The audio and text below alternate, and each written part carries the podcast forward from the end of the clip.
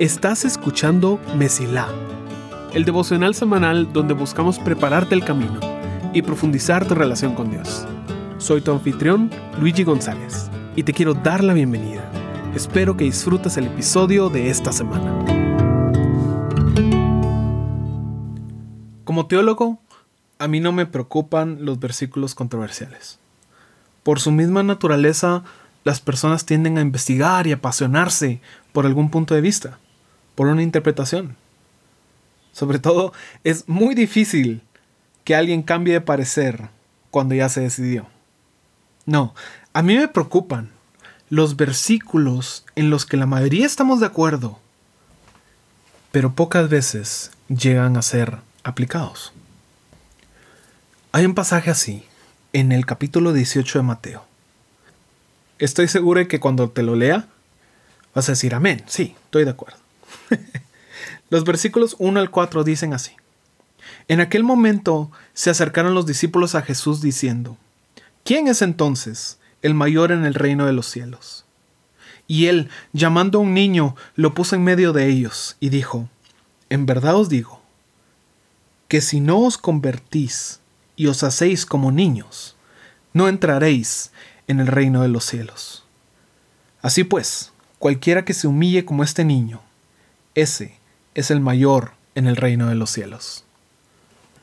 Ahora, todos estamos de acuerdo en que es importante ser como niños. Jesús lo dijo, ahí está, es cierto, no, no hay lugar para interpretarlo mal. Pero cuando miramos nuestras vidas y las decisiones importantes, empezamos a decir otras cosas. Cosas como, ah, pero hay que ser realistas. Ah, pero la vida es dura y difícil. Ah, pero uno tiene que aprender a defenderse.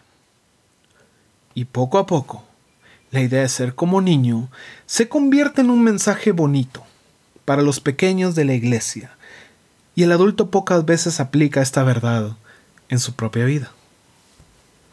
A mí me sorprende la fe que puede tener un niño. Piensa que todo es posible.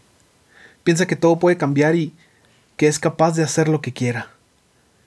Mientras vamos creciendo, nos vamos dando cuenta de muchas cosas. Podemos ver a un niño y decirnos a nosotros mismos, casi con un sentido de superioridad, no conoces la verdadera vida. Yo la conozco. Casi como que fuera un premio de consolación. Tal vez ya no tenemos esa inocencia, pero tenemos sabiduría ahora. No digo que sea malo perder ese sentido de inocencia y experimentar la vida. Personalmente creo que es bueno. Es bueno aprender que no todo es fácil. Saber que algo es imposible te puede empujar a confiar más en el Dios que sí puede hacerlo. Saber que hay tragedias que no pueden ser evitadas te puede empujar a los brazos del único que puede sanar tu corazón. La vida tiene una forma de preparar el camino para profundizar tu relación con Dios si tú decides depender de Él. No, no creo que crecer sea malo, especialmente si nos lleva a madurar en nuestro pensamiento y nuestra inteligencia emocional. Pero, cuando empieza a entrar el pesimismo, el nada va a cambiar, el vamos de mal en peor, el hay que prepararse para lo peor, ahí tenemos un problema. Ahí es cuando el pesimismo, que se suponía que debía ser un periodo de transición en nuestra adolescencia, se convierte en nuestra filosofía de vida. Porque cuando empezamos a pensar que todo lo que ha pasado es lo único que puede pasar, tenemos que dar un paso atrás. Porque la mayor mentira de la rutina es que la vida nunca cambia. Y la constante de esta vida es lo impredecible que puede ser. Jesús nos dijo que deberíamos hacernos como niños. No que hagamos todo lo posible por no perder esa inocencia y mantenernos así, sino que a la hora de experimentar todo lo que tiene este mundo, el regresar e intencionalmente ser como niños. No que no perdiéramos nuestra inocencia como muchos se lamentan, sino que después de crecer y después de conocer un mundo menos seguro, que regresemos a confiar y tener esa fe el arriesgarnos a ser ingenuos a propósito. Por eso es que dice, cualquiera que se humille, que se ponga en ese peligro de ser inocente, de ser ingenuo a propósito. Ahora, tal vez pienses que, Luis, eso suena muy idealista. Pero la verdad es que la perspectiva que tenemos es tan pequeña, tan limitada, que nos volvemos esclavos a ella.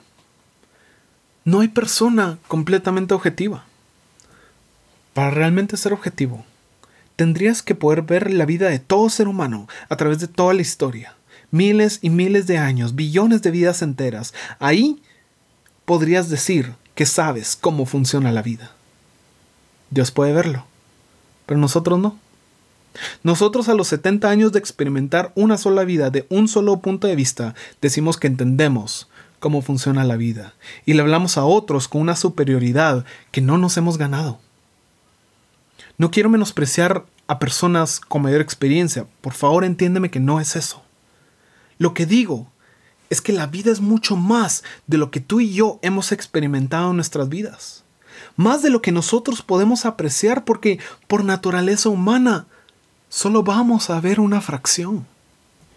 Es importante, cuando miramos a alguien con mayor experiencia, el preguntarnos qué podemos aprender de ellos. Pero también es importante el recordar que esa vida y tu vida son dos vidas diferentes. Y el progreso generalmente se da cuando alguien decide hacer algo diferente. Pero lo peor de esta postura es que mientras más creas que el pasado es absoluto, que tus experiencias determinan tu futuro y que la historia simplemente se repite una y otra vez, menos vas a ser capaz de salir de un ciclo negativo. Ah, ya decías tú dónde estaba el título del episodio. Porque con el tiempo encontramos situaciones difíciles. En nuestro camino hacia la eternidad terminamos recogiendo relaciones tóxicas, hábitos negativos y circunstancias que sentimos que nunca van a terminar. Y porque no hemos experimentado ni siquiera un porcentaje de la eternidad, creemos que esto es todo lo que tenemos. Que lo que he vivido es lo que siempre voy a vivir. Que no voy a poder salir de estos hábitos que no voy a poder salir de estas relaciones, que nada va a cambiar y que me encuentro atrapado en un ciclo vicioso, en un torbellino de sufrimiento en el cual estoy destinado a permanecer, a pensar que mi pasado dicta mi futuro. Pero te voy a decir algo que todo niño sabe y todo adulto debería recordar. Y eso es que todo puede cambiar. Un momento puede cambiarlo todo. Todo puede cambiar porque Jesús vino a romper cadenas. Yo no te vengo a decir cómo, porque creo que más que el método, se trata de la persona. Intercambiar lo que Dios te quiere decir por seguir las instrucciones de un experto generalmente no te va a ayudar. Todo puede cambiar. No porque vas a intentar una nueva técnica, sino porque Dios está contigo. Tú puedes salir de estos ciclos. No porque hiciste algún acto simbólico como cortarte el pelo, sino porque el Creador del universo te está llevando a un lugar sano. Tú puedes romper esas cadenas. No porque encontraste la solución perfecta, sino porque la solución perfecta vive en ti. ¿Quieres salir? ¿Quieres cambiar?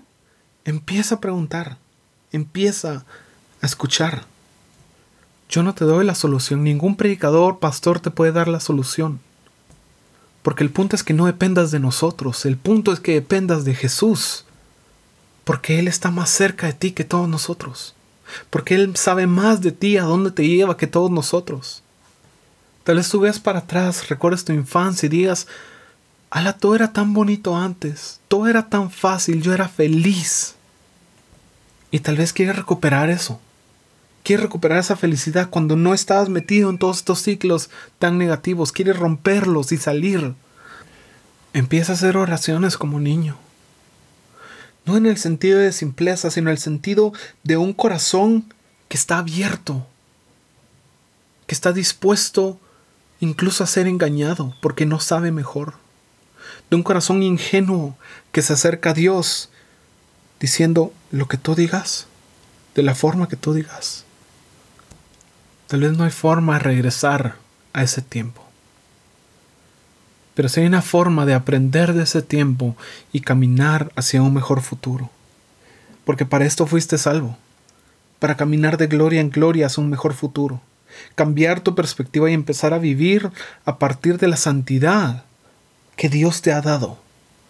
No tratando de ganártela. Sí, la vida no es tan ideal como quisiéramos. Pero tampoco es tan oscura como tememos. Todo puede cambiar porque hay alguien arriba que vela por ti. Tal vez es tiempo de una conversación honesta, genuina, sin rituales, sin técnicas. Tú y Dios, hablando como un niño hablando a su padre. Deseo que escuches al que quiere romper los ciclos que te atrapan y que tu camino se mantenga siempre despejado. Gracias por escuchar. Si este episodio fue de bendición para ti, puedes ayudarnos a crecer al compartir el devocional en redes y enviándolo a las personas que sientes que necesitan escucharlo. Gracias por ser parte de Messi.